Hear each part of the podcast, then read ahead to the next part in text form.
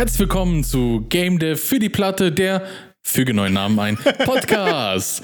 ich bin Eric Engine Engineer, heute zusammen mit Wayner. Sind wir jetzt einfach nur Game Dev für die Platte? Ja, der, derzeit war das ja unser erster. Also nachdem ich ja äh, leidlicherweise erfahren habe, dass jemand dann doch irgendwie zufällig bei uns auf dem Discord gestrandet ist und dann gesagt hat, mich hat dieser Unreal-Untertitel verschreckt, habe ich mir direkt gedacht, nee, also pff, weg damit. So ernst ist es doch nicht. dass die Leute verschreckt. Nee. Unsere Chancen auf Mega sind auch nicht gestiegen. nee, also, also die, die, die einseitige Werbebeziehung ist ja bis jetzt weiterhin einseitig geblieben. Nach äh, 62 Folgen, jetzt in der 63. Folge. Ich muss der Realität auch langsam ins Auge sehen. Epic antwortet nicht auf meine nicht geschriebenen E-Mails. ja, wir haben ja sowieso auch mittlerweile irgendwie häufig so Unity-Content mit dabei, also auch speziell jetzt gerade, was so die, die Angebote angeht und so. Wir werden weiterhin die News einfach allgemein dabei haben. Da ändert sich eigentlich nichts dran. Wir haben aber auf jeden Fall beschlossen, so ein bisschen das, das Unreal Branding aus dem Namen rauszunehmen, weil wir einfach, also es ist ja mittlerweile kein, es ist nicht der Main-Part, wir sind jetzt hier nicht Unreal-mäßig unterwegs, sondern es ist ja eigentlich so, äh, die zwei Ottos hier quatschen über Spielentwicklung und äh, wir machen das wie, wie hier Platzhirsche, setze große Unternehmen ein. Wir haben jetzt einfach eine neue Verpackung. Ah ja, genau, ja. Es hat sich nichts geändert. Rezeptur bleibt ja. gleich, inhaltslos. und äh, mit ein bisschen Hoffnung, dass es irgendwo Assets for Free zu graben gibt. Es hat sich nichts geändert. Also. Das stimmt. Neuer Name, Inhaltslosigkeit bleibt aber bestehen, da braucht ihr euch keine Sorgen machen. Genau, also da ist auch jetzt nicht irgendwie, wir spielen jetzt auch nicht mit Gramm rum, weil da war eh nie was drin.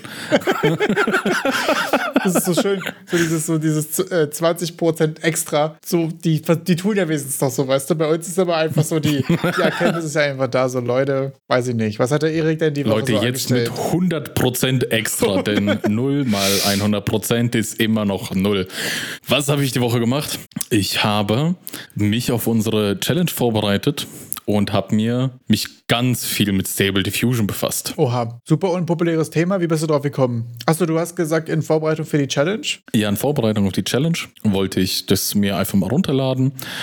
Und ich dachte mir so, ja, lass mal, ich versuche, ich habe einfach mir als Ziel gesetzt, ähm, mir zwei D-Assets für so, ich weiß nicht, kennst du Daggerfall für so und so, ich dachte mir einfach, komm in die Richtung ob mir Stable Diffusion 2D-Assets in dieser Richtung generieren könnte. Also Daggerfall ist irgendwie der zweite Teil in der Elder Scrolls-Reihe, ja. 1900 irgendwas rausgekommen. Ja. Und da Stable Diffusion eben für, für 2D-Bilder geeignet ist, dachte ich mir, komm, setz dir das mal so als virtuelles Ziel okay. und versuch das mal zu machen. Das heißt, das ist richtig bei dir lokal aufgesetzt. Ich habe mir, also jetzt zum Release ist ja, jetzt ist Dienstag, obwohl wir nehmen sonntags auf. Das heißt, diese Woche oder zum Release letzte Woche ist Stable Diffusion XL rausgekommen. Und das ist eine neue Variante von Stable Diffusion, die jetzt auch äh, 1024 x 1024 Bilder generiert. Und die habe ich mir lokal aufgesetzt. Also auch mit, mit weiteren Netzen. Ich habe mir da haufenweise runtergeladen und alles Mögliche. Was genau lädst du da runter? Wie setzt du das auf? Ist das quasi ein, ein Framework, dem du erstmal Sachen fütterst zum Lernen? Oder ist es quasi schon ein fertig gelerntes Modell, wo du dann nur Content drauf wirfst? Oder mhm. hol uns mal ab, was ist das genau? Was lädt man da runter? Also Stable Diffusion ist ein Modellname. Und das äh, bezeichnet einfach nur ein bestimmtes Netz. Aber aus diesem bestimmten Netz hat sich dann ergeben, dass es so auch eine Open Source Stable Diffusion Web UI gibt. Die kann man sich runterladen.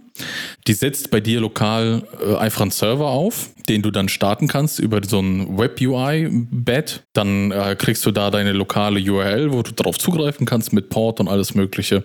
Und hast dann ein Framework in deinem Webbrowser laufen, das ähm, einfach ein Modell erwartet. Dem kannst du dann beliebige Netze geben. Und Stable Diffusion XL ist dann so ein Modell, das du dir runterladen kannst. Ah, okay. Dann äh, erstmal dieses Web UI aufsetzen. Das kümmert sich dann halt um so ein Kram wie Grafikkartentreiber, äh, Python-Installationen, alles mögliche, Module, weil das ist ja nicht nur, du brauchst ja nicht nur das Netz an sich, sondern du brauchst auch die ganze Infrastruktur. Die wird eben über diese Stable Diffusion Web UI geliefert. Das ist ein GitHub-Projekt, da könnt ihr reingucken, da gibt es auch Installationsanleitungen.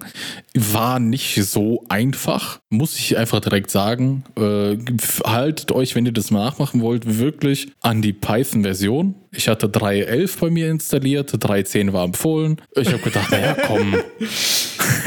die eine Der Version. eine meiner Release wird keine Changes verursachen. Famous Last Words. Wirklich, wirklich. Das, das, hat aber auch, weißt du, das war dann auch so perfide, das hat funktioniert, bis ich dann noch weitere Sachen dazu packen wollte und irgendwann ist es dann kaputt gegangen, dass irgendeines von diesen Packages, die dann im, in den Extensions zu Stable Fusion äh, nicht unterstützt war mit 3.11. Und dann durfte ich das alles nochmal neu aufsetzen mit 3.10. Also ah, macht es einfach direkt mit 3.10. Die sind was Schönes einfach, ja. Oh ja, wunderschön. Dann gibt es dieses, äh, dann habt ihr dann so ein, so ein Dropdown-Feld, äh, dann gibt es da halt so einen Ordner, der heißt Models.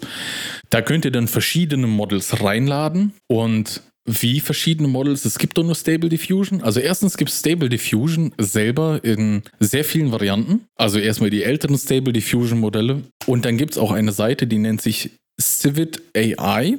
Da könnt ihr dann euch auch äh, speziell nachtrainierte Stable Diffusion Modelle runterladen. Also wenn ihr jetzt irgendwie so ein Anime-Geschichte machen wollt, da gibt es speziell trainierte Netze, die für Animes besser funktionieren. Ah, stark. Bei Stable Diffusion ist halt so ein Schweizer Taschenmesser, funktioniert mit allem, aber manchmal braucht man einfach einen Schraubenzieher, der gut in der Hand liegt. Und dann geht man dafür auf Civit AI und kann sich da die Sachen runterladen. Der, das ist so erstmal grundlegend. Und dann kommt noch so Infrastruktur um Stable Diffusion herum. Ähm, weil erstmal habt ihr damit eigentlich nur das Tool, mit dem ihr irgendwas in die Prompt-Box eingeben könnt, auf Enter drückt und dann ein Bild generiert bekommt. Jetzt mal direkt vorab. Stable Diffusion XL ist bei mir gelaufen auf meinem Notebook mit einer 360, also mit einer RTX 3060. In der Mobile-Variante ist das mit 6 GB. Aber da müsst ihr dann äh, Low VRAM als äh, Startparameter für dieses äh, Web UI eingeben, weil sonst kracht es ab. Und dementsprechend sind auch die Iterationszyklen relativ lange. Und da habe ich dann für ein 1024 x 1024 Bild, glaube ich, locker drei, vier Minuten gebraucht. Äh, das, das liegt halt einfach an der hohen Auflösung von dem Bild. Finde ich jetzt geht, aber. Aber stable. Ich finde auch, ich dachte auch, es geht, bis ich mir dann ein das ältere Stable Diffusion geholt habe, weil das neue Stable Diffusion XL funktioniert auch echt nur gut mit 1024 x 1024. Macht ihr ah, kleinere okay. Auflösungen, dann ist das richtig Krise. Und dann habe ich mir ein, ein anderes Netz von Civit AI runtergeladen. Das äh, hieß irgendwie Dream Diffusion oder so. Guck mal gerade. Dream Shaper hieß das Ganze.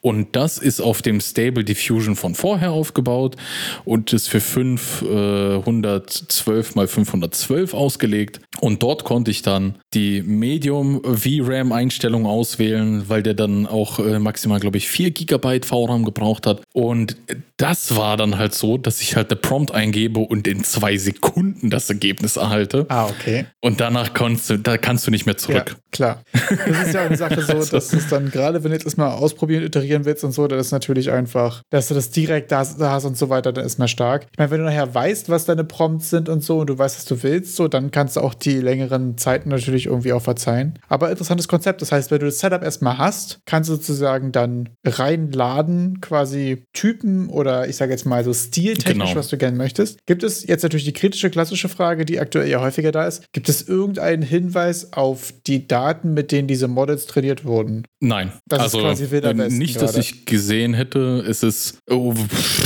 das ist äh, genau, es ist einfach wahrscheinlich über Web-Scraping irgendwie zusammengescraped. Ja. Ähm, ich gehe ja auch jetzt nicht davon aus, das irgendwie kommerziell zu verwenden. Deshalb habe ich mir da jetzt nicht weiter reingeschaut. Das ist alles für educational purposes, wie man das so ja. schön nennt. Es gibt ähm, bei manchen Netzen, wo es dann nachtrainiert wurde, habe ich, glaube ich, gesehen, dass es dann nochmal äh, Aussagen zu den Datenquellen gab. Aber da waren jetzt keine konkreten Copyright-technischen Sachen. Also es ist, Leute, ich würde es jetzt echt nicht für kommerzielles verwenden. Ja. Also jetzt, äh, wenn man dem Ganzen so folgt, ne, man braucht erstens Web-UI für Stable Diffusion, dann ladet ihr euch ein Stable Diffusion Model runter und dann fragt man sich, ja, aber äh, da, da gibt es doch viel coolere Sachen, so mit, mit, da kann man irgendwas auswählen und dann ersetzen lassen, so irgendwas anmalen oder irgendwelche Skizzen reinwerfen. Jetzt kommen wir dann zu dem Punkt, bei dem ich mit meiner 3.11 Python-Installation gescheitert bin. Und zwar könnt ihr auf diese Stable Diffusion noch so ein Layer draufpfropfen, der nennt sich dann ControlNet. Und dieses ControlNet ermöglicht euch diese ganzen coolen Sachen zu machen, wie ich gebe dem eine Skizze rein und er soll anhand dieser Skizze mir was generieren. Oder ich gebe dem ein Bild rein und male verschiedene Teile des Bildes mit, mit Schwarz an und sage, ersetzt das mit XY. Oder ich gebe dem einzelne Posen rein denn äh, genau daran ist es dann gescheitert. Jetzt wird es immer spezifischer. Es gibt von Google so ein Paket, das nennt sich MediaPipe. Das ist so ein bisschen Open Source äh, Pose Estimation Zeug. Und da haben die diese Open Pose Geschichte, wo dann einfach äh, so ein bisschen so Strichmännchenartig mit äh, verschieden kodierten Farben der Striche, die Körpergliedmaßen äh, angedeutet werden. Und ihr könnt dem Ganzen so ein Open Pose Character reinstecken, also so ein Open Pose Bild. Und der wird euch dann anhand dessen in dieser Pose etwas äh, generieren. Abgefahren, ja. Das klingt mal ziemlich cool. Würde mich sehr interessieren, was bei dir mal so rauskam. Kannst du da mal in den Discord posten? Da kann man vielleicht auch mal, ich glaube, für AI-Experimente oder so machen wir wahrscheinlich mal einen extra Channel. Fände ich auf jeden Fall ziemlich interesting. Und ja, jetzt zurück zu dem Punkt, dass ich mir dieses virtuelle Ziel gemacht habe, für ein Daggerfall-artiges Game 2D-Sprites zu generieren. Und äh, über ControlNet ist mir, also ich, je tief, ich habe insgesamt wirklich drei Tage dran gesessen, bis ich das aufgesetzt habe und das alles funktioniert okay. hat. Ne? Also der Stable Diffusion Download, das sind 6 Gigabyte. Zu ControlNet habt ihr dann diese, also wenn ihr Skizzen reinladen wollt, das ist ein anderes Modell als das Open Post Modell, das ist ein anderes Modell als das InPaint Modell. Und ich habe mir innerhalb von den drei Tagen ey, hunderte Gigabyte runtergeladen für diese ganzen Modellen. Ja. Bis das alles so funktioniert hat, habe ich wie gesagt drei Tage gebraucht und dann habe ich halt angefangen, so wie, wie gehe ich an sowas ran? Weil man hat ja, also bei einem Charakter, ähm, das soll, kann man sich so vorstellen, bei diesem Daggerfall, wer das noch nicht gesehen hat, das könnt ihr am ehesten vergleichen mit Doom, aber mit dem klassischen Doom, dass ihr halt so ein 2D-Asset von vorne habt und wenn ihr um dieses Asset, also um, um diese Person herum geht, dann, äh, wenn ihr halt von links steht, dann wird euch ein anderer Sprite angezeigt. Die Seitenansicht. Und wenn ihr noch weiter geht, wird euch die Rückansicht angezeigt. Also ihr habt quasi diese Billboard-Grafik, die euch so ein bisschen ja. folgt, bis ihr so diesen Threshold überschritten habt und dann seid ihr von der Seite und dann wird das ausgetauschte Sprite, dass du halt seitlich drauf guckst und das wird auch so animiert. Und ja, also irgendeinen Sprite generieren, bin ich mir sicher, dass das äh, Stable Diffusion geschafft, also ja. kann. Aber ich wollte halt jetzt gucken, ob ich es hinkriege, äh, visuell konsistent ein Sprite aus allen Seiten zu generieren. Das ist auch eine heftige Quest. Denn hier ja. kommt, ja genau, und dann kommt jetzt hier auch die Open Pose Geschichte mit ins Game. Denn dadurch könnt ihr Posen dem halt mit reingeben. Einmal von vorne, von hinten, von der ja. Seite. Und natürlich will man die Dinger ja nicht statisch haben. Und dann kam der Punkt, wo ich dachte, okay, dann versucht doch mal Character Sheets aufzusetzen, wo man so halt Schritte hat, alles aufmachen. Ah, okay. Das heißt, du hast quasi ein Strichmännchen in Animation und dann kannst du die einzeln dafür Sachen generieren lassen. Äh, genau. Genau. Ja, geil.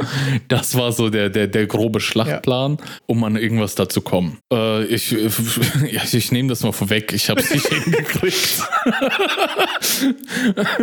Irgendwann nach diesen drei Tagen aufsetzen, rumspielen, rummachen und noch zwei Tagen mich mit diesem ganzen Open Pose Kram beschäftigen, habe ich keinen richtigen Open Pose Editor gefunden, wo ich das so richtig cool machen konnte, wie ich mir das vorgestellt habe. Und ich habe hier jetzt insgesamt schon vier Tage reingesteckt und noch nicht mal einen Millimeter ans Ergebnis ja. rangekommen und habe mir gedacht, so jetzt mal Erik, ja, jetzt mal ohne Mist. Wie lange bräuchte ich, wenn ich das Ganze einfach äh, mir ein 3D-Modell besorge auf äh, Open, auf, auf, nee, wie hieß wie, wie heißt die Seite von, von Epic? Die hatte jetzt irgendwie fünfmal den Namen geändert. Ähm, wo man so Modelle, Sketchfab. Achso, ja. Ich habe ich hab mir ein äh, Modell von Sketchfab geholt. Ich habe das Modell einfach wirklich einfach bei Mixamo reingeknallt, mir riggen lassen, mir ein paar Animationen geholt. Das hat gedauert 30 Minuten, wenn es hochkommt, weil ich musste das Modell dann noch einmal bearbeiten, um den Rig in, also um den, um das Mesh ein bisschen in T-Pose zu kriegen, in A-Pose. Und habe ähm, nach 30 Minuten Vorbereitung mir nochmal 30 Minuten Tutorial angeguckt, wie man nochmal so einen pixelartigen Render äh, aufsetzt in, in Blender. Ja. Und das hat insgesamt anderthalb Stunden gedauert und dann konnte ich dieses, diesen Sprite von allen Seiten, so wie ich das wollte, rendern. Und habe absolute Kontrolle. Und dann hattest du einfach ein geriggtes 3D-Modell, wo du dir die Sprites abfotografieren kannst, quasi in den einzelnen Posen. Genau. Und dann kannst du ja jetzt auch locker damit Animationssheets machen. Genau. Und das war, das war dann der Punkt, wo ich gesagt habe, wo ich mir so gedacht habe, ja, also ich weiß jetzt nicht, ob sich das jetzt so gelohnt hat, ja. weil ich ja wirklich auch sehr viel Zeit investiert habe in Stable Diffusion das aufzusetzen, dann so grundsätzlich herauszukriegen, wie man diese Prompts engineert. Ja. Weil im Endeffekt äh, ist es wirklich so, dass du erst den, den Seed festsetzt. Also jede, jede Zufallsgenerierung hat immer so ein Keim, ein Seed, das ist irgendeine zufällige ja. Zahl, aus der dann deterministisch aber alles andere berechnet wird. Deterministisch bedeutet gleicher Seed, gleiches Ergebnis, also mit gleichem Prompt. Und dann setzt du halt diesen Seed fest und das ist das Wichtige. Du machst den Seed fest und dann arbeitest du an deinem Prompt so lange, bis ein Ergebnis rauskommt, das dir gefällt und dann kannst du den Seed auf automatisch setzen und dann einfach deine Batch-Size erhöhen, dass du dann irgendwie 16 hintereinander dir generieren lässt und dann Cherry-Picking betreibst, welche gefallen mir, welche gefallen mir nicht. Ah, okay. Das war irgendwie, ist es einfach so, so einfach, sich das vorzustellen. Ich halte doch einfach mal den Input fest und verändere nur ja. den Prompt. Das hat weiß ich nicht. Also ich bin da nicht direkt drauf gekommen nach meinen drei Tage Aufsetzen und so. Aber eine ziemlich coole Idee, ja. Also es ähm, war ich mir auch nicht bewusst drüber, dass man das so macht, aber das macht Sinn. Also quasi das Deterministische festzusetzen, bis man den einen quasi fest hat und danach erst den anderen zu variieren. Ähm, und dass der Seed quasi so die Feineinstellung ist, finde ich interessant, ja. Also ist es, ist es, ist es äh, quasi der Seed, der gibt dir dann, wenn du einen anderen Seed reinhaust, eine andere Variation von der Prompt, die du dir genau. gegeben hast. Aber die Prompt erstmal zu finden, dann hat anscheinend auch Stable Diffusion in Abhängigkeit davon, wo das Wort in der Prompt steht, auch einen, einen anderen Effekt. Je weiter es vorne steht, desto höher wird es in der Priorität anscheinend dann auch äh, benutzt. Mhm. Und ja, ne, da hin und her gemacht gemacht und ähm, das Ergebnis war, ich war genervt und habe es in drei Stunden im Blender gemacht. Also hat das jetzt äh, dein, dein Approach für die irgendwann nahende, sobald ich mal weit genug bin, äh, Design ähm, Artstyle Challenge geswitcht? Auf, also auf jeden Fall, du, du hast keine Chance mehr. Weil du jetzt, weil du jetzt so AI-Engineer bist oder weil du jetzt in den anderen Tools einfach sattelfest Weil ich jetzt Eric Engine AI-Engineer bin. Also, Eric AI-Engineer? Nee, weil es auch einfach erstmal, weil, weil ich äh, schon den Vorteil habe, dass ich die Modelle bei mir auf dem Rechner habe. dass das alles einfach eine funktionierende Infrastruktur ist. Das ist wirklich ein krasser Vorteil, ja. Dass ich mich da schon mit Python geärgert habe und dass es halt in der Form performant ist, dass ich äh, auch alle alle Prerequisites ordentlich drauf gekriegt habe, weil das ist auch nicht direkt so, dass es komplett out of the box funktioniert.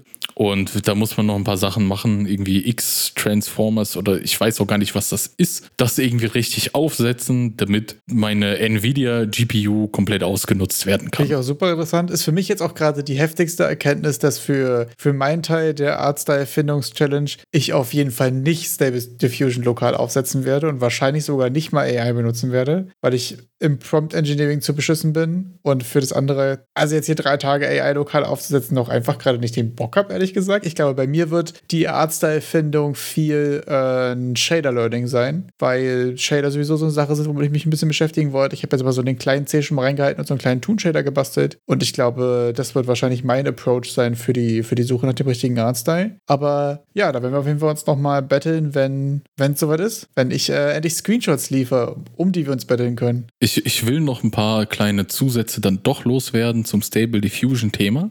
Ähm, die, die wichtigen Punkte, die ihr wissen müsst, Stable Diffusion Web UI runterladen. Guckt danach, wie ihr Control net aufsetzt, wenn ihr diese coolen Spielereien haben wollt, wie InPaint oder auch in Blender euch Texturen generieren zu lassen für Objekte. Dafür braucht ihr auch dieses ControlNet. Ähm, dann gibt es noch für Stable Diffusion etwas, das sich LoRa nennt. Das ist auch wieder ein, ein neuronales Netz, das aber anscheinend, so wie ich verstanden habe, nach Stable Diffusion irgendwie, wie, das ist wie, wie ein TikTok-Filter für die Stable Diffusion-Bilder. Ich kann es nicht anders äh, ausdrücken. Da könnt ihr dann auch ähm, mit Standard Stable Diffusion und einem äh, LoRa mit bestimmten Stilen könnt ihr auch äh, Ergebnisse erreichen, wie wenn ihr ein speziell trainiertes Stable Diffusion Netz nehmt. Also es gibt sehr, sehr viele Varianten, um auf die Ergebnisse zu kommen. Vorteil von LoRa ist äh, Flexibilität. Nachteil von LoRa ist, dass ihr einfach immer mehr, mehr äh, GPU-Speicher braucht. Ah, okay. Also ich sag mal, also weil, weil Control, also wenn, wenn ihr Stable Diffusion euch nehmt, dann ist es zumindest in der 1.5 Variante von Stable Diffusion gehen 4 GB einfach dafür drauf. Macht ihr, aktiviert ihr jetzt noch ControlNet, wird auch noch ControlNet reingeladen, geht nochmal ein Gigabyte oder so weg. Äh, wollt ihr noch ein LoRa drauf, dann wird es nochmal 500 Megabyte. Und bei LoRa ist es so, ihr könnt verschiedene, also mehrere LoRas miteinander kombinieren. Also es ist sehr modular. Und dann entsprechend, wie viele ihr da aktiviert und ansprecht, genauso viele werden halt reingeladen. Und ihr seht, äh, da, da, braucht man schnell viel Speicher. Abgefahren, ja. Finde ich sehr interessant, weil jetzt auch gerade in den Grafikkartendiskussionen der letzten ein, zwei Jahre war es ja immer so, dass auch gerne mal irgendwie super viel Speicher rausgeworfen wurde, obwohl aber die Busgeschwindigkeit Geschwindigkeit und so und die Breite da irgendwie immer gar nicht so mitgehalten hat, was sonst jetzt so Compute Times und so angeht. Aber das sind ja wirklich Sachen, wo sich so pur viel Speicher auf jeden Fall ziemlich zu lohnen scheint. Deshalb, also jetzt ist nach dieser ganzen Stable Diffusion Geschichte, nach diesem Ausflug, ist mir auch, hat sich auch meine Meinung zementiert, dass Nvidia das nicht aus irgendwelchen Kostengründen macht, sondern also zum, zum Hintergrund die neuen Nvidia-Karten, da sagt jeder, also zur 4000er Reihe, ey, das ist viel zu wenig Speicher. Und ich gebe dir dass das 100% deshalb ist, damit die Leute nicht AI machen können auf den Mid- bis Low-Range-Grafikkarten. Du meinst, es ist echt ein, ein, Blocker in der, in der Sicht mit Absicht, aber was haben sie davon? die haben davon, dass du die äh, super ultra schweineteure A100-Karte kaufen musst. Ah, okay. Damit man sagt so, ah ja, hier, wir sind nur Gaming, wenn du damit jetzt hier mit AI spielen willst, dann danke, ciao. Genau, weil du könntest ja zum, wenn, weil es ist echt nicht das Problem, die, die Power, sondern echt der Speicher. Weil sobald du dann anfängst, Teile des Modells rein und rauszuladen, entweder stürzt ab oder deine Geschwindigkeit kackt halt ab bis zum geht nicht mehr. Hm. Wäre es wirklich alles im Speicher drin, dann interessiert es mich nicht, ob es jetzt drei Sekunden oder vier Sekunden oder fünf Sekunden sind. Aber sobald du diesen Speicherlimit erreichst, erreichst dann wird aus zehn Sekunden auf einmal fünf Minuten. Ja, sobald du irgendwo anders hin musst von den Zugriffen her und nicht mehr bei dir lokal bist, ist ja immer scheiße. Und genau das, glaube ich, will Nvidia auch verhindern dass du nicht mit diesen äh, Low- bis Mid-Range-Grafikkarten, dass du dir dann irgendwie so vielleicht AI-Rigs aufbaust und damit deren, also diese A100-Karte ist ja auch ultra teuer und die 4080 oder 4090, die dann auch richtig Speicher hat, die sind auch sehr, sehr teuer. Bin ich gar nicht im Bild, sehr hotter Take, kann ich gar nicht so richtig Bezug drauf nehmen, aber interesting auf jeden Fall. Und ja, genau, ähm, zum, zum Ballpark, wo sich diese A100-Karte mit, 8 und, mit, mit mit 40 Gigabyte Speicher bewegt, ist um die 9000. Kann man ja mal machen. Kann man mal machen. Äh, deshalb glaube ich, versucht da Nvidia auch äh, möglichst wenig Speicher in die Geräte zu stecken, damit es halt möglichst uninteressant äh, wird das dafür zu verwenden. Das war jetzt ähm, bei einem Stable Diffusion Ausflug. Ich habe in diesem Stable Diffusion Ausflug auch mitgekriegt, dass Meta diese Woche ein, ein äh, Free-to-Use Open Source äh, Chat-Netz veröffentlicht hat. Das nennt sich Lama 2.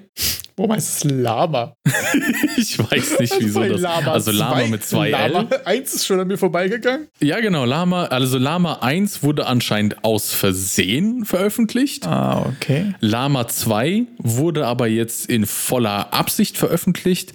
Sogar zur, und jetzt kommen wir zum krassesten Punkt, kommerziellen Verwendung. Also take it und mach damit, was du willst. Sehr interessant. Und es schlägt dieses Lama 2 in seiner vollen Ausführung mit 77 Milliarden Parametern derzeit alle anderen Open Source verfügbaren Netze. Also ChatGPT ist nicht Open Source verfügbar, deshalb ist das eine andere Liga, aber ist halt schon krass. Und für diese ganzen Chat-Geschichten, dafür braucht ihr, also besonders fürs 70 Milliarden Parameter Modell, braucht ihr wirklich riesen Speicher. Da braucht ihr richtig viel Speicher in der GPU, damit das funktioniert. Und ich glaube, da ist so der Punkt, wo Nvidia sagt, ja, also Nee, also 12 Gigabyte reichen voll. also für die 30, 60, nee, 40, 60 oder was ist da jetzt? 40, 70 hat doch sogar 12 Gigabyte.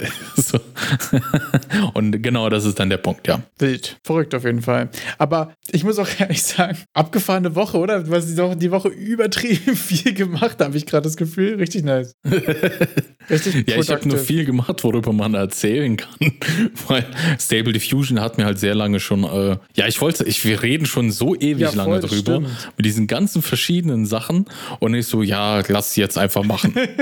ja, richtig nice. Tja, äh, was ich sonst noch die Woche gefunden habe, ist ein neuer, nicht neuer, sondern ein mir vorher unbekannt gewesener äh, Bundle-Anbieter, der nennt sich Fanatical. Kannte ich auch überhaupt nicht, muss ich sagen. Ähm, hat aber auf jeden Fall ein paar, paar interessante Angebote dabei. Ne? Also wir haben ja einige irgendwie so Game, Game Dev, Game Art related Sachen. Also mit der Plattform selbst haben wir beide noch keine Erfahrung, aber wir wollten trotzdem schon mal drüber sprechen, weil content-technisch sind es vor allen Dingen Pact und Zenva Academy Sachen und die waren ja beide ziemlich legit. Also Pact war auf jeden Fall das, wo ich mal diesen äh, AI for Teachers Kurs gemacht hatte. Bei der Zenva Academy mhm. hatte ich mal äh, angefangen, mir die Movement-Komponente anzugucken von diesem Unity Survival Guide. Und äh, mhm. vor allem bei dem Pact Kurs, muss ich sagen, war ich super zufrieden. Bei dem Zenva Academy fand ich das Format und so sehr nice. Ähm, da mir, war mir direkt in dem ersten Kapitel mit dem Movement die anderen Systeme ein bisschen zu sehr schon verbandelt drin und so weiter. Aber sonst muss man mhm. sagen, dass die Plattform und die Kurse darauf eigentlich ziemlich, ähm, ziemlich ziemlich nice waren. Von daher ist es ziemlich cool. Und vor allen Dingen, wenn ich es richtig gesehen habe, kann man hier irgendwie für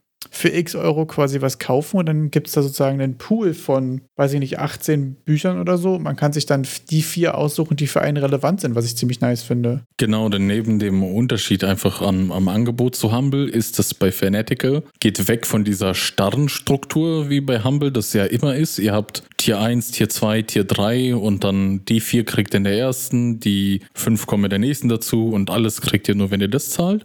Da bietet Fanatical dem, dem Anbieter äh, verschiedene Möglichkeiten, seine Bundles zu strukturieren. Und das eine, was du gerade nanntest, ist auch, finde ich auch super cool, denn wir verlinken mal das Ultimate Game Dev Build Your Own Bundle mit Packed Büchern. Und dort ist es so, dass ihr, wie, wie du schon sagtest, ne, da, da sind halt auch Bücher im Angebot zu Roblox-Coding. Interessiert mich halt gar nicht, aber ihr habt die Möglichkeit, auch einfach eine kleinere Tier zu kaufen und zu sagen, ich möchte nur fünf von diesem Gesamtsortiment. Und dann könnt ihr euch fünf auswählen, welche ihr wollt wollt und die holen. Da müsst ihr aber äh, ganz genau immer schauen, weil das ist nicht bei allen Angeboten so, dass ihr aus dem Pool auswählen könnt, sondern das ist halt von Angebot zu Angebot abhängig. Ich sag mal so, bei, bei Humble gibt es die Auswahl gar nicht. Hier finde ich es halt cool, weil oft auch einfach Sachen dabei sind, die mich nicht interessieren in einem Bundle. Und hier kann man teilweise individueller seine Bundles gestalten. Äh, Pact hatten wir schon ganz oft gesehen und ich habe mir gedacht, ich schaue mal, was da bei, bei Pact überhaupt so abgeht. Und Pact ist anscheinend ein Publisher, die, das ist wie, die, die haben ein Angebot so wie Netflix für Bücher. Und zwar hat Pact sich spezialisiert für alles, was Developer betrifft. Also Game Dev, Web Development und alles Mögliche. Und dann habt ihr für monatlich 12 Euro, wenn ihr bei, bei äh, Pact euch anmeldet und so ein Monatsabo abschließt, habt ihr Zugriff auf die komplette Packed-Bibliothek von über 6000 Büchern für 12 Euro monatlich. Und dann kam, habe ich noch gesehen, dass wenn ihr das jährliche Angebot wählt mit 120 Euro, bekommt ihr monatlich ein DRM-freies E-Book oder Video sozusagen geschenkt. Also so wie ich verstanden habe, ihr könnt euch ein Ding auswählen aus dieser kompletten Bibliothek und für immer behalten. Das ist ziemlich cool, ja. Selbst wenn ihr danach nicht mehr weitermacht. Das heißt 120 Ög für äh, ein Jahr lang alles lesen und noch zwölf Bücher mitnehmen. Finde ich, ist ein cooles Angebot, deshalb erwähne ich es mal. Wir haben jetzt zu beidem keine Affiliate-Links. Besonders bei Fanatical, Leute, da sind gerade echt so viele Packed-Angebote und äh, Senva Academy-Angebote. Das äh, müsst ihr euch mal durchschauen. Da gibt es nämlich zu, zu Blender, habe ich da Sachen gesehen, zu Unity, zu Unreal, allgemein Game Dev, C, C Sharp, alles mögliche ich dabei. Muss sagen, gerade bei dem Pack gibt es ein so Unity ähm, Performance-Optimierungsbuch ähm, und es gibt die Möglichkeit, auch sieben Tage äh, ein Free Trial zu machen. Ich überlegt habe, das werde ich auf jeden Fall mal, wenn ich das nächste Mal ein bisschen Space habe, mir mal diese sieben Tage Free Trial gönnen und mir mal in das Unity Performance-Ding reinschauen. Da werden wir auf jeden Fall nochmal Feedback geben. Genau, da wollten wir euch das nicht vorenthalten, weil es ist halt echt manchmal, also besonders besonders beim Pact kann ich mir vorstellen, wenn ihr vielleicht irgendwie Bildungsbudget vom Arbeitgeber habt, 120 Euro da reinstecken, stark, ja. geht voll klar, weil wenn man sonst, äh, vielleicht am Ende des Jahres im Dezember, ihr wisst nicht wohin mit dem Geld, ihr habt noch was über, dann holt euch einfach das Pact-Abo fürs nächste Jahr. Super stark, ja. Ich habe die Woche, ich habe die Woche echt nicht viel gemacht. Ich hatte einfach Urlaub, ich habe gegamed. Einfach mal eine von diesen Wochen. Ich hatte Unity nicht offen. Ich habe einfach wirklich gar nichts gemacht, so. Aber ich habe äh, in meiner normalen, ich räume die Küche auf, gucke dabei GDC Talks, äh, Rotation, äh, zwei super geile Talks diese Woche wieder gesehen. Und da muss ich sagen, eine davon ist ein Klassiker. Und wir haben im Pre-Talk schon kurz festgestellt, du hast noch nicht den Spiderweb-Software GDC Ich hab Talk beide noch nicht gesehen. Also der andere ist noch relativ neu und so.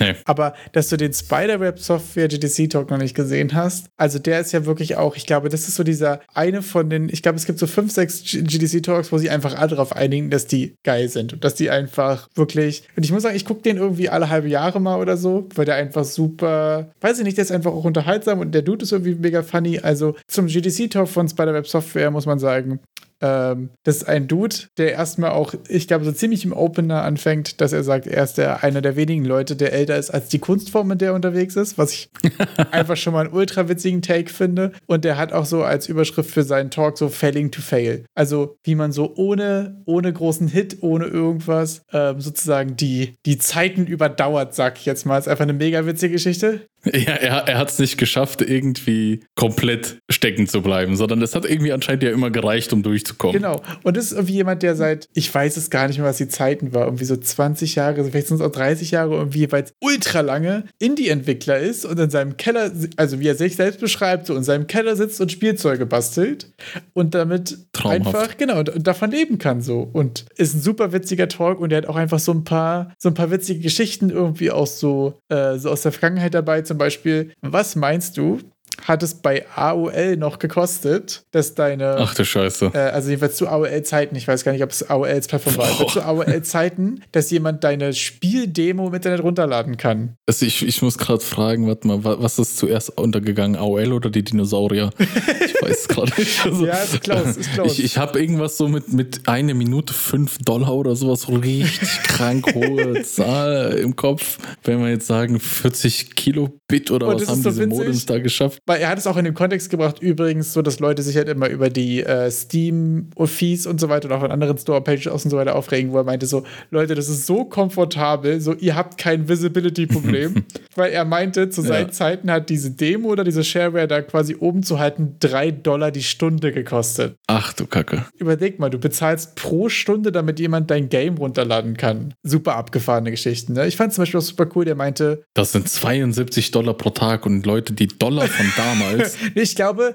ich, äh, er hat eigentlich immer alles in Today-Dollar umgerechnet. Das ist, glaube ich, schon äh, richtige Summe. Ah, okay. Das ist, das ist, das, Das, fand ich nett. sowieso auch interessant. Der meinte so, ja, ich habe ähm, mein, mein, das dritte Game oder so, was ich gemacht habe, so war ein relativ großer Erfolg. Und er meinte so, in meinem Fall war ein Hit 300.000 in Today-Dollar. Wo er gesagt hat, so, ja, Mhm. das ist jetzt nicht das, wo man sich eine Villa kauft, aber das ist das, wo man substantial davon leben kann und was life-changing ist und wo man Klar. das nächste Game davon wieder machen kann. Äh, und der hatte einfach super viele lustige Takes, also super interessante Takes auch einfach. Der ist zum Beispiel auch jemand, der gesagt hat, er ist der Einzige auf der Welt, der Steam Return Policy noch zu, äh, zu eng findet. Er hat mich gesagt, so, er hat bei sich schon seit seiner Lebenszeit so ein, ein ganzes Jahr Return Policy, no questions asked. Auch super funny, der gesagt hat, so, Okay. wenn Leute das nicht mochten, so, dann müssen sie auch nicht dafür bezahlen. Also irgendwie super down to earth und super entspannter Dude. Was ich auch interessant fand, ist, ähm, der macht es halt mega lange und die sind äh, die größte Zeit, glaube ich, zu zweit, maximal zu dritt gewesen äh, im Studio. Mhm. Und er meinte so, der große Vorteil gegenüber Double A, Triple A und großen Studios und so weiter ist halt einfach so, er als Person ist, er so der, der freundliche Guy von nebenan ist, so die Indie-Entwickler, so die Kleinen, die äh, so David gegen Goliath-mäßig unterwegs sind, weißt du, dass das so quasi der, ähm, ja einfach auch der größte USP ist als kleiner Indie irgendwie und dass, dass man auch einfach so, äh, so, so leben kann und dass das voll, voll hilft und wie wichtig ist auch für, den, für die Business-Seite quasi, auch der sympathische Entwickler von nebenan zu sein, so. Fand ich jedenfalls äh, ultra funny. Er hat auch gesagt, da ist einfach so geile Geschichten dabei. Also, er hat ja auch so Share Shareware-Zeiten erklärt, ne? So zu Shareware-Zeiten war es so, dass du kleine Disks oder Disketten in Läden und so weiter irgendwo platzieren konntest und haben sich irgendwie Leute so für, weiß ich nicht, für 5 oder 10 Dollar oder so quasi sich deine Demo gekauft. Und wenn sie Demo geil fanden, haben sie dich angerufen, haben dir einen Scheck geschickt und dann hast du ihnen das volle Game geschickt. und er meinte so, und die Leute sagen immer, die Anonymität im Internet wäre das Problem, dass die Leute so fies sind. Da sind er meinte so, Leute haben auch kein Problem, ja. fies zu dir zu sein, wenn sie direkt mit dir sprechen. Fand ich auch super interessant. Er meinte so, egal was deine Nische ist oder so, egal ob du für, für wen du Games machst, für welche Altersgruppe, für, für welche Interessen und so weiter, so 10% der Leute sind einfach so. Da kannst du dich schon mal. Die Leute sind einfach so. fand ich auch super funny. Musst du dir auf jeden Fall angucken. Ähm, fand ich super funny. Er meinte halt auch so, ne, wenn du so eine Nische gefunden hast und so, da drin zu leben und da, da darüber zu funktionieren, so deine Audience zu finden, ähm, heißt nicht, dass du nicht trotzdem dich auch zwischendurch immer mal wieder neu erfinden musst oder auch mit der Zeit irgendwie gehen gehen. Und ähm, was ich super interessant fand, ist, dass er meinte, ähm, dass viele so Unternehmen oder auch einfach so, ähm, das ist halt richtige, richtige Wort dafür ein, so Branchen haben halt auch immer so ihre Ups und Downs in verschiedenen Phasen. Ne? Es gibt ja so mhm. Indie-Games werden groß, Indie-Apocalypse, Steve wird groß, dann kommen die anderen Shops dazu. Es gibt ja quasi immer mhm. so Phasen und dass man auch immer mal ein bisschen guckt, was ist so gerade die Phase. Und er meinte auch, ähm, dass es nicht darum geht, jetzt immer den richtigen, äh, die richtigen Sachen direkt zu hitten und so, sondern er hat auch viel davon gesprochen, so, er hatte einfach ein paar Mal Glück und er würde einfach den Leuten auch empfehlen, Glück zu haben. Das heißt aber, mhm. halt bereit zu sein, wenn sich Chancen ergeben. Ja. Viel mehr als jetzt irgendwie auf irgendwie Lack zu hoffen oder so, sondern einfach bereit zu sein, wenn sich quasi Chancen bieten, so. Das, das hat mich auch so, wie viele Games hat er denn rausgebracht? Boah, super viele. Er meinte auf jeden Fall auch, dass er so lange dabei ist, dass er seine Remakes remastert. ähm, ich glaube, glaube, es sind irgendwie 10 oder 15 originale Games und ich glaube 7 oder 8 oder so Remakes irgendwie so. Es sind super viele. Warte mal, da kann ich kurz nachgucken. Das ist auch sehr interessant mit den Remakes und Remasters, da er ja wahrscheinlich nicht so viele verkauft hat. Pro Game, zehn Jahre später ein Remake zu machen von deinem Original-Game und alles, was du in den zehn Jahren gelernt hast, da reinzustecken, das würde das Game so, so sehr verbessern und du kannst es einfach neu verkaufen, weil mein Gott, das hat doch eh keiner gezockt gezockt. Also in, in Relation zu, wie viele es da draußen gibt und es kaufen können. Und wahrscheinlich die, die es vor zehn Jahren gemocht haben, die werden es wieder kaufen, weil, ey, war coole Erfahrung. Voll. Also ich habe jetzt mal geguckt, seit 1995 kam das erste Game quasi raus bis 2022. Und es sind irgendwie grob überschlagen irgendwas zwischen 25 bis 30 Games. Davon sind, ich weiß nicht, wie viele Remakes und so weiter. Also ich glaube, das äh, Avernum ist, glaube ich, das Remake von Exile, wo quasi einfach die Story dann nochmal in neue Assets. Und er meinte auch, bei ihm sind die Remakes, Remasters quasi immer von Ground auf neu. Ich glaube, was so seine große. Leidenschaft mhm. ist und wo er auch ursprünglich herkommt, ist so aus diesem Storywriting und so. Es sind dafür, dass die auch zu zweit sind sind mhm. immer sehr lange Spiele, was ich interessant fand. Er meinte auch auf seinen Shareware-Demos und so, waren schon 10, 20 Stunden Spielzeit und die Leute, die es dann gekauft haben, Okay. Weiß ich nicht. Die waren die eh haben dann eh nochmal ja. 100 Stunden oder so, aber dass ihnen zum Beispiel auch immer wichtig war, mhm. dass die Leute das kaufen, wenn sie es wirklich geil finden, wenn sie wirklich Bock darauf haben und so. Ähm, ja, fand ich super interessant. Da muss ich direkt an dieses Rating-System von Michael Wacker denken bei Ready Set Fail, wo ja schon dieser Punkt ist mit, hat dieses Team in dieser Konstellation schon mal ein kommerzielles Game veröffentlicht. Und er hat dieses ja, er hat das durchgespielt. Ne? Also Top-Comment bei YouTube.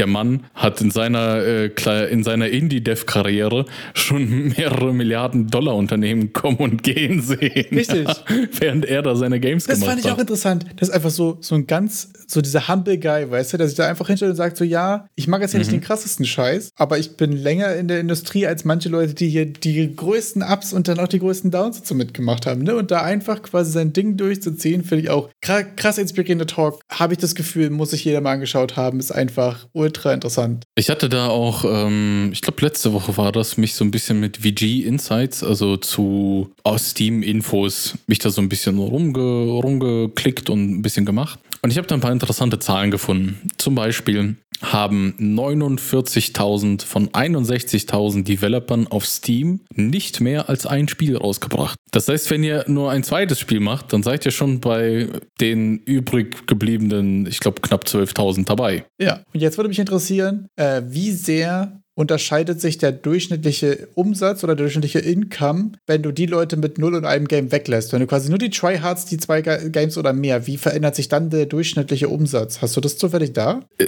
das habe ich leider nicht da. Ich hatte irgendwo eine Statistik dazu gesehen, die könnte ich nochmal raussuchen und im Nachgang geben. Ich meine, dass es halt wirklich rapide angestiegen ist bis zu einer gewissen Anzahl an Spielen. Aber aus dem, was ich mir danach noch angeschaut habe, es gibt halt auch Developer, die einfach mit so über 100 Games erfolglos sind. Ich nenne es auch einfach erfolglos mit, da haben teilweise die Games nicht mal 40 Dollar eingespielt. Das hat mich dann nämlich interessiert. Wie kann ich 120 Spiele da auf Steam veröffentlicht Spiele? haben? Ma manche, manche waren Publisher, manche waren äh, die quasi für, für äh, oder Publisher-artig. Okay. Also ich sag mal 120, da gibt es einen mit 120 Spielen und das war alles nur Schrott. Das waren alles nur Minigames, die der gemacht hat. Und ähm, immer wieder äh, was anderes ein bisschen geändert, aber die Assets sahen jetzt nicht nach Aufwand aus. Da wurde auch einmal im Monat ein Game rausgepumpt gepumpt. Und ich meine, über die Jahre hatte der irgendwie wahrscheinlich so 100, nee, 12.000 äh, Euro Steam-Fees ausgegeben. Wo ich so dachte, das lohnt sich wahrscheinlich nicht so. Aber der Punkt, den ich da mitgenommen habe für mich ist, ähm, jetzt nicht einfach unnötig viele Spiele, also jetzt nicht auf Masse gehen, weil das bringt anscheinend ja auch nichts. Aber wenn ich jetzt hier den, den Talk von dem sehe, oder zumindest das, was du mir erzählst, denke ich mir, ja, der hat seine Nische, der hat ein Spiel in dieser Nische gemacht und dann halt noch ein Spiel in der Nische und da kannst du auf Erfahrung aufbauen und du kannst das nächste Spiel auch besser Voll. machen. Es geht ja darum, es zu verbessern. Vielleicht auch alte Sachen zu reusen und darauf aufzubauen, weil das ist ja das Problem, dass der mit seinen 120 Games auf VG Insights hatte. Oder das zumindest, was ich als das Problem meine erkannt zu haben, dass äh, wenn du halt immer wieder 120 Mal von Null anfängst, dann wirst du halt 120 Mal ein schlechtes Spiel rausbringen. Also ich meine, als Indie-Dev alleine kannst du da nicht viel hm. reißen. Ich glaube, äh, zwei Sachen dazu. Also ich glaube auch, dass du die richtige Mischung finden musst aus jetzt nicht sieben Jahre im Keller sitzen, dran arbeiten und eine Sache raushauen, aber auch nicht jede Woche was halbwertiges raushauen. Ich glaube, wenn du da 20 Games hast oder so, dann wirkt es auch schnell cheap. So, ich glaube, da gibt es irgendwo einen Sweet Spot zwischen. Äh, und was äh, noch zu Spider-Web Software zum Beispiel, was er zum Thema Assets gesagt hat, dass er schamlos Assets auch reused. Brutal. Er meinte, er hat äh, einmal ein geiles Wolf-Icon gehabt und es sieht einfach aus wie ein Wolf und das benutzt er seit 15 Jahren. So, weil es einfach ein Wolf-Icon ist. Ähm, der ist dadurch, dass er ja viel über, über, über Narrativ und über das Setting und so, da ist ja auch viel so halt, ähm, glaube ich, auch viel so, ähm, so Politics und verschiedene Fraktionen und so ein Kram. Ähm, das heißt viel über Content, storytechnisch und writing-technisch und so. Also viel was Narrativ. Dadurch ist da auch super, super pragmatisch einfach, ähm, was die, die Assets, Asset Reusability angeht.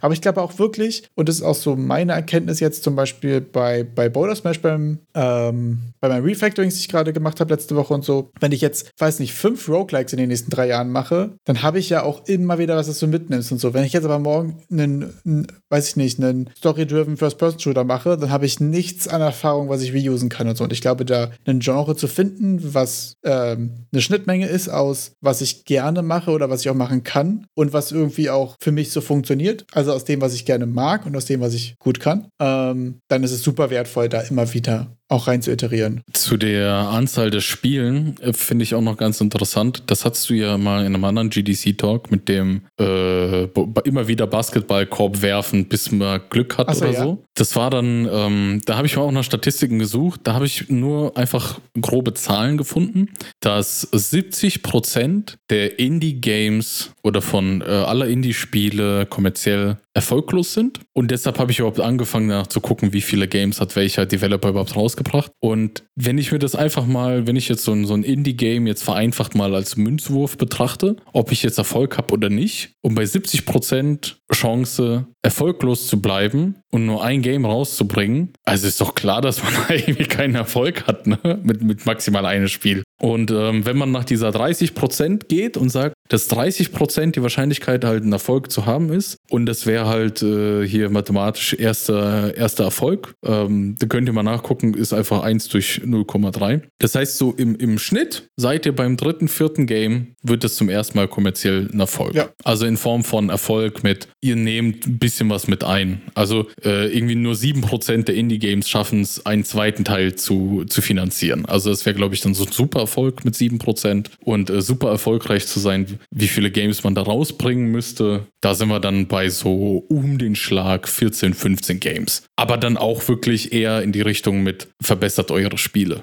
und macht nicht immer wieder 15 neue Spiele von, von, von Punkt Null. Ne?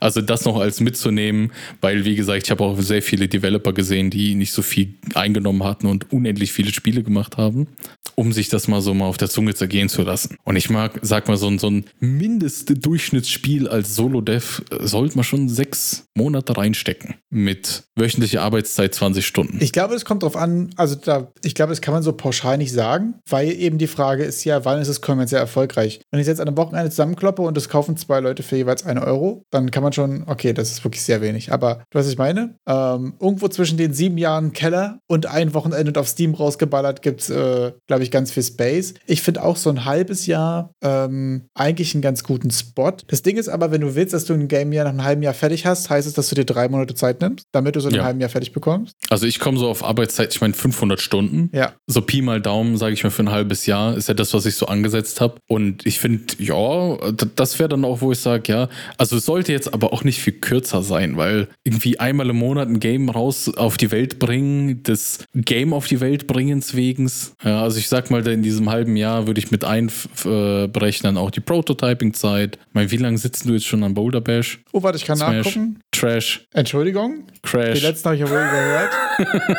ähm, viel zu lange und vor allen Dingen, ich merke bei mir gerade, dass ich daran viel zu, ähm, viel zu zerpflückt dran sitze. Also ich habe, glaube ich, irgendwie im Februar, März das erste Mal was daran gemacht. Und jetzt sind wir August. Februar, März ist Monat zwei, ist es August. Es ist, es ist ein halbes Jahr. Es ist ein Jahr, halbes Jahr, aber ne? ich habe in diesem halben Jahr, ich habe jetzt gerade nachgeguckt, ich kann es ja genau auf die Minute tracken, 30 Stunden und 27 ja. Minuten daran gearbeitet. Was sehr wenig ja, Zeit gut, für du hast ja erstmal Und was aber auch mich gerade ehrlich gesagt ein bisschen beruhigt, weil ich habe das Gefühl, immer so Track zu losen. Also weil ich einfach so lange Pausen habe. Ich habe mhm. ja letzten, letzte Woche jetzt wieder, also jetzt gerade auch wirklich einfach Urlaub gemacht. Und das kann ich auch wirklich an der Stelle mal kurz nur mhm. empfehlen. Mhm. Wenn ihr wirklich mal Urlaub habt oder so und ihr habt gerade so ein bisschen, ähm, ist einfach viel los oder stehen in Zukunft große Sachen an oder so. Es ist auch voll geil und total legit, mal so Unity eine ganze Woche nicht aufzumachen. Übel gut, mega cool. Ich habe jetzt auch tausend Ideen, habe übel Bock. Ähm, das ist auf jeden Fall ziemlich wertvoll. Und äh, an einem Projekt 30 Stunden zu sitzen über einen Span von sechs Monaten kann ich auf jeden Fall nicht empfehlen. Also, weil das ist bei mir gerade diese Grenze von, wie lange kann ich im selben Projekt rumdümpeln, ohne, ohne wahnsinnig zu werden. Und ich merke, dass ich gerade mal wieder ein bisschen Progress brauche, weil sonst ähm, ja, ist man irgendwie so disconnected zu dem Projekt. Man braucht so ein bisschen Momentum, muss man behalten irgendwie, um bei dem Projekt dabei zu bleiben. Wie komme ich jetzt auf eine Zahl von 500 Stunden? Wayner präsentiert mir 30 Stunden. Und wie ich jetzt versuche, das in Einklang zu bringen. Erster Punkt. Äh, du hattest schon mal ein Game Jam Game gemacht mit ähnlichem Thema, wo du das als interessante Mechanik für dich entdeckt hast. Zweitens, du arbeitest in deinem Daily Job mit Unity, was ich glaube, deine Prototyping-Effektivität auch einfach erhöht. Ja, du, du, du lernst einfach Unity kennen, was ich auch in diese 500 Stunden, weil man muss ja auch quasi mit lernen. Ne? Also jedes Feature, das man macht, muss man vorher erstmal gucken, wie man es macht und äh, insbesondere die Ins und Outs von der Engine kennenlernen. Das hast du halt quasi mitgeliefert über die Arbeit, die du hast. Voll. Und drittens, äh, du bist ja noch gar nicht an dem Punkt, dass du irgendwie Art machst und sonstiges, was ja auch noch Zeit äh, kosten ja. wird. Und das wird wahrscheinlich auch ein riesiger Batzen. Also ich brauche auch die 470 Stunden noch, um fertig zu werden. das heißt, ihr, ihr könnt es dann 2033 spielen. Haut das hin mit der nee, Zeit? Da bin ich noch nicht fertig. Von, den Stunden und. Wenn ich 60 Stunden nee, im Jahr schaffe und es sind noch 470, dann sind es. Doch, stimmt, das sind nicht ganz 10 Jahre, sind 8 oder so. Also 2031. Schreibt euch schon mal rauf. Äh, ihr könnt ab. 2031. ungefähr in, in vier Confirmed. bis fünf Jahren könnt ihr wishlisten und dann könnt ihr es in 8 bis 9 Game. Und da ihr wisst, es dauert ja immer doppelt so lange, wie man sich vornimmt, sehen wir uns dann irgendwann später. Nee, also. Aber das Wichtige ist, ähm, der Presale ist eröffnet. Pre-Order bitte. Ihr könnt, ihr könnt Pre-Order nächstes Jahr dann, ja. Für 49,99 ist ein Schnapper. Ja, Pre-Order ist Pre Pre-Order-Bonus, es gibt Ja, Hüte. für Schnapper, also. es gibt Hüte für eure Kugeln. Weil Leute, in 20 Jahren rechnet mal die Inflation drauf. Das wird viel, viel teurer ja. sein. Und wenn ihr ja, es sind einfach so. NFT-Hüte und dann let's fucking go. Ich kann euch nur empfehlen, wenn ihr ein Prototype macht, dann, äh, oder überhaupt, wenn ihr ein Projekt habt, quasi ähm, konsistent daran zu arbeiten, nicht so große Pausen zu machen. Bei mir ist diesmal der große Vorteil, dass ich rein auf der der Tech-Seite sauber genug gearbeitet habe, dass es wieder aufzunehmen kein große Pain mhm. in the Ass ist, weil ich einfach gerade mir ganz coole Notizen mache, was ich letztes gemacht habe. Meine Interfaces, meine Sachen sind relativ gut, obwohl es Prototyping-Code ist, dass ich einzelne Sachen rausschmeißen, wieder reinschmeißen kann, ohne große Kopfschmerzen. Ich hatte jetzt wirklich von meinem Game Juice-Exkurs ein paar Sachen, die mich genervt haben, die ich jetzt wieder rausgeflackt habe, ähm, wo ich merke, wenn man sich vornimmt, ich mache jetzt hier gerade mal kurz ein Experiment, dann muss man die Sachen, die man experimentiert wollte, auch danach sauber wieder rauswerfen, weil sonst schleppt man die mit und das ist super nervig. Ähm, ich finde tatsächlich das erste Game, was man auf Steam packt und so weiter, muss aber nicht unbedingt die 500 Stunden oder das halbe Jahr irgendwie beanspruchen. Das kann ruhig noch deutlich kleiner sein, weil ich merke, Steam aufsetzen, Steam-Seite aufsetzen, Steam-Achievements einbinden und all so ein Kram ist, glaube ich, das kann man auch richtig geil mal in einem kleineren Projekt vorher einmal testen. Wir, wir, wir schließen mal den Spiderweb GDC ab. Äh, ich, ich, musste gerade noch mal an letztes Mal denken, wo wir natürlich über die Preiselastizität gesprochen haben. Ich erinnere mich. Da ist mir die Woche eingefallen, wer da Bock hat, mal was zu hören und was der kleine Indie-Entwickler von nebenan mit der Preiselastizität zu tun hat und wie das funktioniert. Schreibt doch mal in den Discord und ich könnte einen kleinen Abriss geben, was man da so markttechnisch an, an Dingen wissen kann, die einen vielleicht interessieren können. Ja, bitte. Join,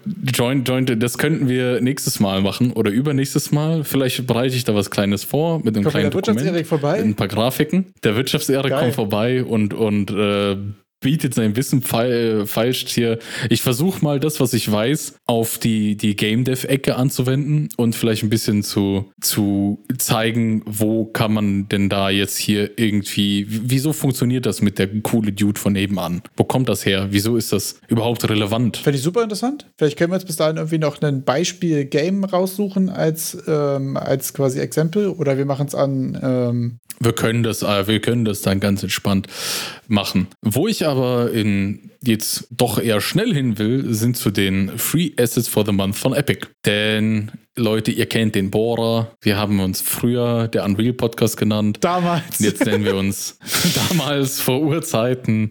Ich weiß nicht, vielleicht ist es eine Woche her, vielleicht auch nicht. Vielleicht auch nur drei Tage, weil so lange ist es ja gar nicht. Jedenfalls, jede, jeden Monat bringt Epic fünf Assets kostenlos in den Epic Game Store, damit ihr euch den runterladet, damit ihr auf diese fünf Assets klickt, sie in euren Einkaufswägelchen legt und dann für 0,00 Euro erwerbt. Und damit habt ihr dann Lizenzen für den Rest äh, der Zeit, wo Epic Games existieren wird ich wollte jetzt nicht sagen zum Rest eures Lebens, weil I doubt it, dass sie das dann hinkriegen, das zu. Aber egal. Jedenfalls wahrscheinlich noch die nächsten drei Jahre. Mindestens wird es das geben. Und welche Assets gibt es denn da diesen Monat? Wir fangen an und, und machen mal das, Bezif das beschreibendste Asset zuerst. Und zwar gibt es einfach einen Korallenriff und da sind einfach Korallen drin. Das ist ganz straightforward. Äh, einfach, einfach, einfach Korallen. Korallen. Leute, wer irgendwie mehr Szenen oder so, einfach Korallen. Da ist kein Schnickschnack, das sind einfach nur Assets, einfach nur Meshes äh, in Korallenform. Wer jetzt das äh, Only Down machen will und äh, dann äh, Korallen braucht, der, der kann sich das äh, snacken oder auch sonst snacken. Immer mitnehmen. Ihr habt jetzt erst den Only Down Joke geschnallt. der hat richtig lange gedauert, bis er bei mir angekommen ist. Da. Ja, der hat auch gedauert, bis der runterkam. Ne? Ja. Und wenn man im Meer sich schon bewegt, dann könnt ihr euch das Ultimate Ship Package mitnehmen. Das ist so ein Piratenschiff mit haufenweise Piraten-Assets. Da ist dann sowas wie ein, ich glaube, das nennt sich Teleskop, ja. ne? Nee, nee, Fernrohr. Fernrohr. Also die Teleskope sind zu Weltraum, Fernrohr ist für die nächste Insel. Kanonen, Totenkopfflaggen und halt so ein, so ein Piratenschiff. Finde ich sehr stark. Wieder Sachen, die auch direkt voll gut zusammenfitten. Also nicht so ganz straightforward wie das Korallenriff, aber so. Ah, ich finde es auch einfach stark, wenn, halt wenn das Asset einfach Ultimate heißt, oder? So ja. Ultimate Ship Package. Ba, ba, ba. Da bin ich mir auch sicher, dass ich keine abgespeckte Variante bekomme und das noch bessere irgendwie äh, gezahlt werden kann, sondern wenn da steht Ultimate, denke ich so, okay, das ist schon Endlevel. Ja. Also krasseres Schiffepaket kriege ich nicht als das. Auch direkt mit Tropical Nature mit dabei steht hier und so. Ah, nee, das sind die uh, You Might Be Interested in. Okay, das sind die anderen, die dazu passen. Das ah, ist aber ah, eigentlich ziemlich das cool. Sind die, ja. Da haben wir schon häufiger drüber gesprochen. So, ich mag das sehr, wenn es einfach von dem Anbieter noch andere Pakete gibt. Dass wenn man sagt, okay, ich will jetzt hier mein Game drauf aufbauen, benutze die Assets, die Assets sind geil. So, dann hast du es quasi mal so als Sneak Peek und als ja. Baseline für deinen Prototype. Und wenn du sagst, ich baue jetzt hier wirklich aber unbedingt noch das Pirate Music Pack, was dazu passt, dann sind die hier auch mit 34 Tracks am Start. Jetzt habe ich so lauter so, so Piratensongs im Klar. Kopf. Leinen los vor der Fahrt. Schiff, äh. Schiff, Ozean, äh, Wasser, äh, Ve- Ve- Venez venezianische Stadt. Wasser. Genau, Venice, das Asset. Wasser. Da ist, wie, da ist doch, wie, wie heißt die Stadt mit diesen Gräben, wo dann die Leute so in Venedig. Venedig. Ja, das ist, wenn man nur die englischen Begriffe liest und dann nicht mehr weiß, wie das auf Deutsch heißt. Ähm, das gibt es jetzt auch Venedig-artig als Asset Pack. Das Coole an dem Venedig Asset Pack ist, dass die Gebäude alle prozedural sind. Also ihr könnt dann ein bisschen rumspielen, die Gebäude verändern. Ah, das ist stark. Das hat dick Assassin's Creed Vibes. Hatte ich aber auch. Also es hat so richtig dieses. Da sind auch Gondeln dabei. Ähm, wahrscheinlich, wenn ihr euch runterladet, dann, dann riecht es wahrscheinlich auch ein bisschen muffig. Ich habe gehört, Venedig soll nicht so gut riechen. Okay. ähm, ja, irgendwie anscheinend diese, diese, diese Wasserbuchten da, der soll anscheinend äh, geruchsintensiv sein. Lassen wir es mal dabei. Äh, prozedural, ihr könnt euch die Gebäude generieren und machen. Die Brücken sind prozedural, alles prozedural und prozedural ist Was cool, macht man denn in Venedig? Weil individualisierbar, Was macht man denn in Venedig? romantischen Urlaub. Ich dachte, man geht, geht ins Museum. Museum. Damn. der K. Oh, das war so. Ja, es gibt auch ein Museum. Was romantischer Urlaub? Man geht ins Museum, ein bisschen Kulturpunkt. Es ist ja, boah, du hast dich ja von hinten gedolcht. Was? Ich habe ich hab hier eine Vorlage gemacht für so eine schöne Nein, das war eine. Vorlage und ich habe und ich habe einfach diesen der Ball ist einfach der, der rollt auf mich zu und ich stehe wie so ein Kind und habe Angst vor dem Ball. Fahren Sie fort. Ja, tatsächlich. Es gibt ein Museum Environment Kit und wenn ihr dann in dem Museum auch noch Rätsel einbauen wollt, gibt es das Immersive Template, wo ich ehrlich sagen muss, da habe ich jetzt vom, vom Titel erstmal nicht so richtig geschnallt, was es ist. Aber es ist wohl ganz viel Schalter drücken, Objekte aufnehmen, iCase für Hände, Füße, Sachen für Footsteps. Ähm, das heißt, alles, was so Third-Person Environment Interactions sind. Ja, das glaube ich bringt es gut auf den Punkt. Da ist, ich habe mir ein Video so angeguckt, also da ist auch so sich auf Stühle setzen als Interaction. Ja. Ja, also so wirklich so ein, so ein Kram, so Schlüsselkarten aufheben, äh, Schlüsselkarte wieder fallen lassen können und kann man ey, wirklich echt gut mit dem Museum kombinieren. Also im Museum fand ich cool, da gibt es auch haufenweise Porträts. Also wer irgendwie so coole Bilderrahmen und sowas sucht und ein paar Statuen, der, der, der gönnt sich das Museum-Pack. Und wenn wir jetzt schon bei Sachen sind, die alle gratis sind, haben wir noch den Publisher of the Week bei, bei Unity. Da haben wir diesmal so Magic Swords VFX. Und du meinst ja letztes Mal, dass du ein bisschen an dem Elden Ring ähm, Unity-Projekt von dem Sebastian Graves arbeitet. Weil Graves? Irgendein Sebastian? Oha. Da muss ich sagen, ist auf jeden Fall, das ist hier so, please bonfire me, oder? Also, das ist ja das Wirklich. perfekt Uwu Bonfire Me Sentai. das perfekte Asset dafür. äh, genau, das sind so Magic, Magic Sounds VFX. Da sieht man quasi ein Schwert, was so im Boden steckt, was einmal so in einem Stylized Ice-Style und einem zweimal in so einem realistischen, einmal in Feuer und einmal in Eis. Finde ich ehrlich gesagt ziemlich cool. Ich finde auch gerade so die Sachen auf dem Boden für so ein Eis- oder Feuer-Impact-Ding ganz geil. Ähm, jetzt gar nicht mal so sehr bezogen auf das Schwert, für das, was, was ich gerade so mache. Ähm, ja, finde ich ziemlich cool. Auf jeden Fall ist auch gratis. Wie ihr wisst, ähm, es ist bei Unity ein bisschen komplizierter. Da gibt es immer diesen Publisher of the Week oder gibt es einen Code zu. Der ist in dem Fall hier Hovel wie das Studio, also H-O-V-L. Ähm, packen wir aber auch wieder in den Discord. Und was, wir können über noch ein, ein nicht kostenloses Plugin erwähnen. Das ist das Rush. Das ist das Rush Hour Plugin. Wieso ich das erwähne, für 100, für schmale 150 Ög. Das wurde im Donnerstag-Stream von Epic vorgestellt. Ah. Und ähm, das wurde mal gemega granted und ich glaube, das ist so der Deal. Wenn man irgendwie ein Plug Plugin mega granted, darf man das auch irgendwie im Donnerstag-Stream vorstellen. Donnerstag-Stream, für alle, die es jetzt noch nicht kennen, äh, Epic macht wöchentlich einen Stream zu Unreal. Der ist immer donnerstags, deshalb äh, nennen wir den den Donnerstag-Stream. Und da wird irgendwas vorgestellt, was Unreal im Unreal-Ökoversum unterwegs ist. und diese Woche war es das Rush Hour Plugin.